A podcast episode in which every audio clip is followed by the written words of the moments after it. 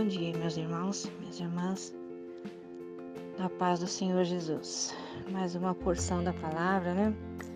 Nós estamos caminhando dentro de uma realidade que Jesus trouxe para nós quando nós não éramos povos, não éramos salvos, éramos apenas criatura, né? E, e nós nos tornamos filhos através da sua grande obra da cruz. Nós já vimos isso, nós fomos salvos, resgatados. A nossa identidade está na crucificado, morto, crucificado, sepultado, ressuscitado, glorificado. Essa é a nossa identidade. E o Senhor completou essa obra nos selando com o Espírito Santo, é, nos dando essa garantia da nossa salvação, né? Penhorando o Espírito Santo no nosso, no nosso espírito, para que pudéssemos ser sacerdotes, reis e sacerdotes. E então, nós temos que falar um pouco sobre propósito. Quando o homem caiu com a queda de Adão, é, Deus não mudou o seu propósito. O propósito de Deus ele é imutável. Deus não muda. Não é porque o Adão pecou é que Deus ia mudar o propósito dele. Não, ele propositou, ele fez a proposta de nos resgatar, porque nós perdemos tudo lá no Éden, né?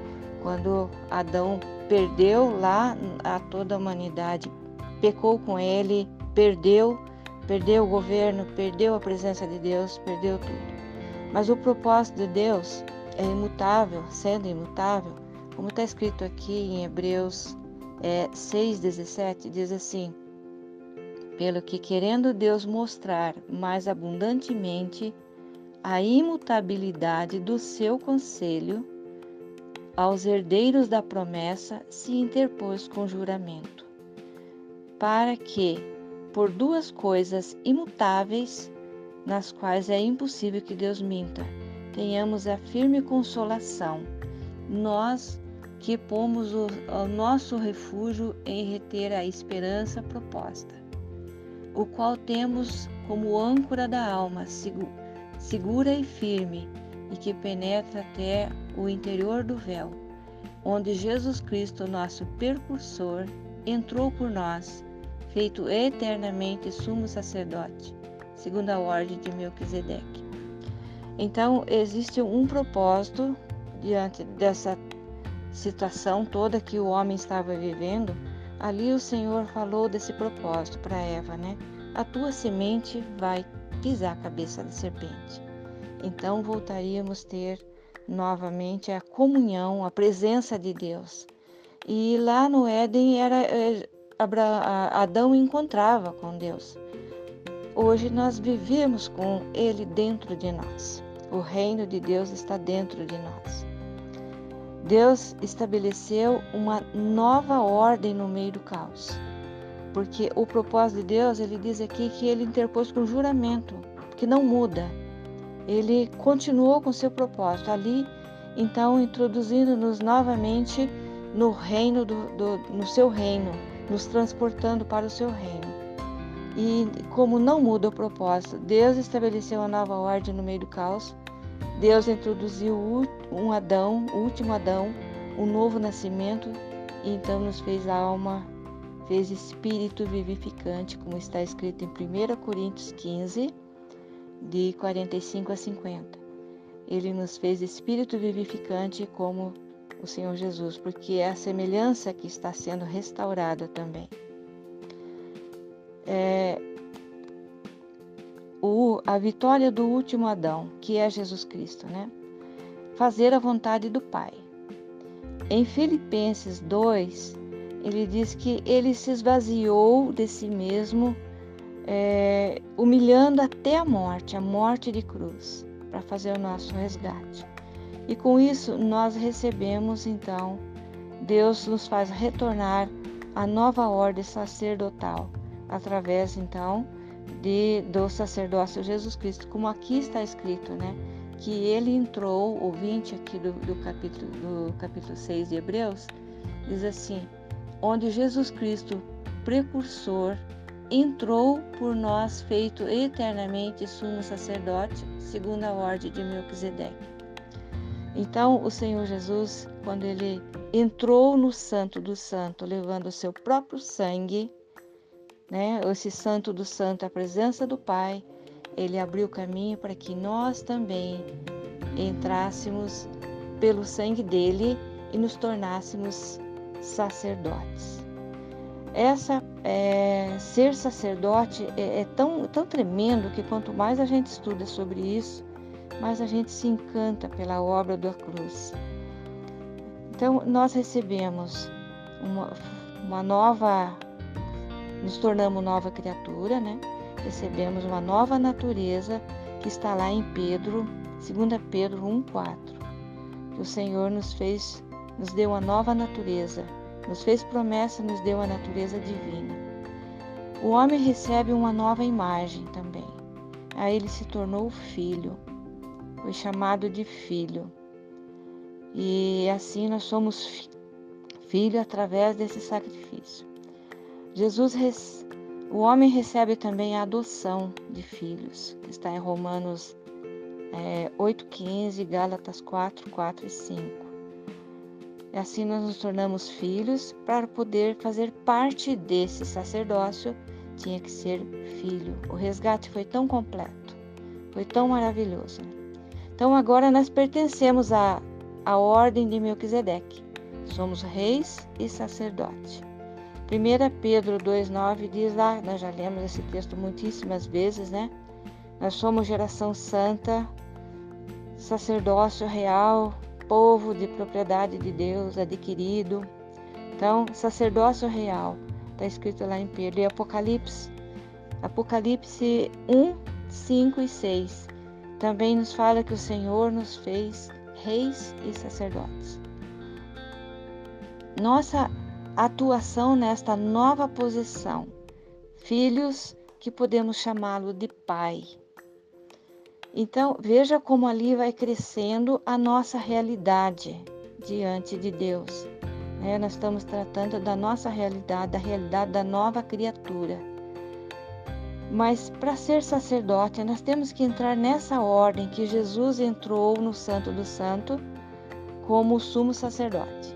Ser sacerdote é entrar na presença de Deus, é ter acesso à presença de Deus é levar o sangue do Cordeiro. Nós temos esse novo e vivo caminho, né, que o Senhor Jesus abriu ao trono do Pai.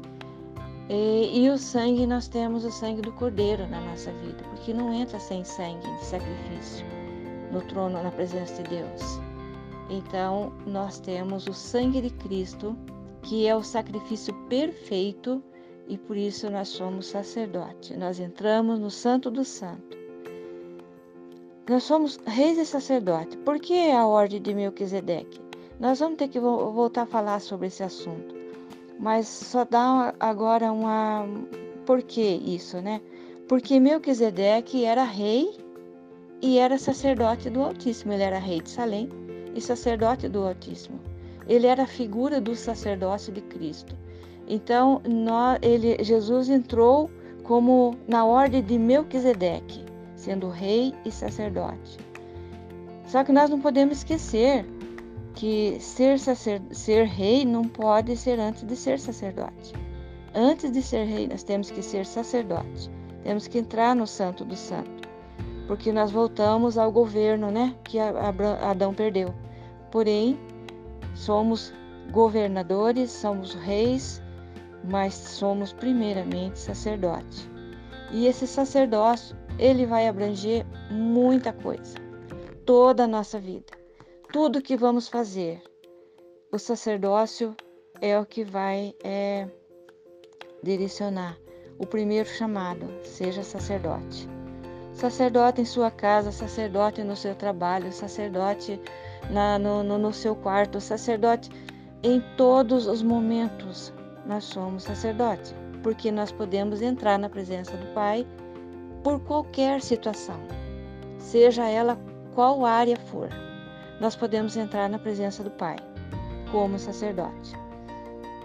E então isso é algo tão tremendo. Nós vamos daqui para frente é, estar falando um pouco desse sacerdócio na nossa vida, esclarecendo um pouco sobre isso. porque muitas pessoas confundem chefismo com sacerdote, né? E chefe não é sacerdote.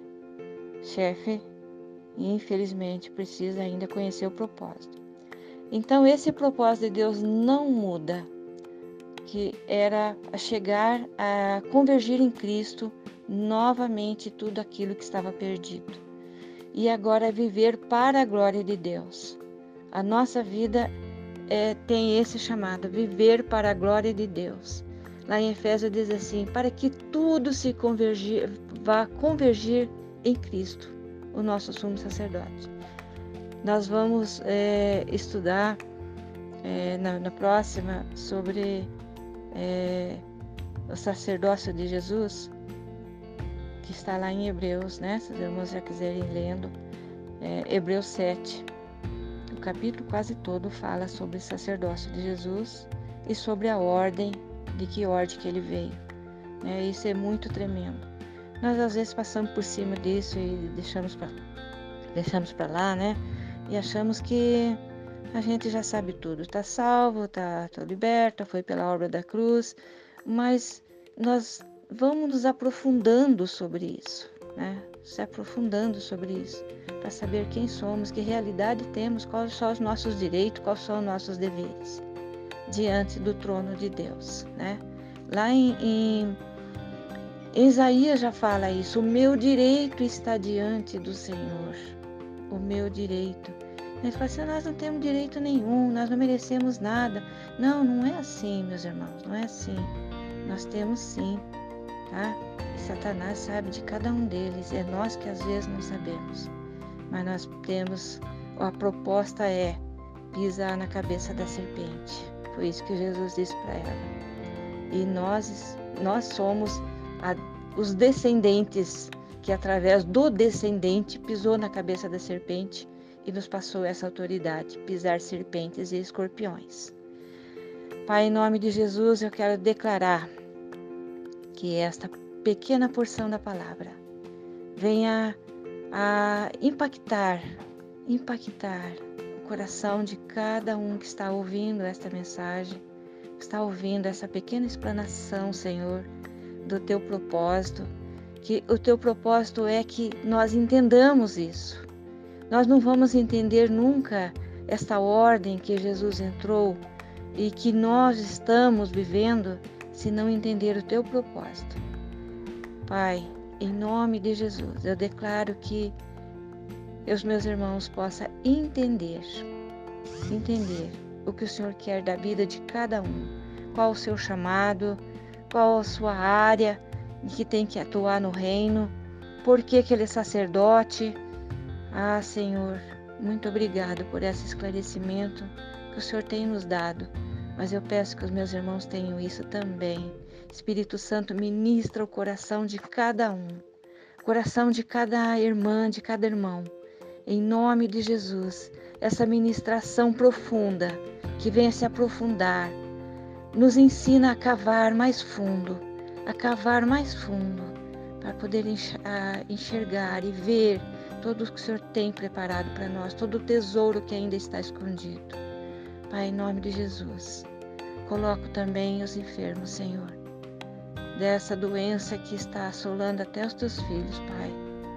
No nome e na autoridade do nome de Jesus, eu quero declarar cura para a vida de cada um que estão nos hospitais, que a gente conhece e que aqueles que a gente não conhece, mas que fazem parte do teu reino. Senhor, envia o teu poder, a cura, fortalece, restaura o pulmão que tanto tem sido atingido. Pai, restaura o pulmão de cada um. É em nome de Jesus que eu oro. É na autoridade desse nome. Em nome de Jesus, esse nome poderoso. É que eu declaro isso na vida de cada um. Amém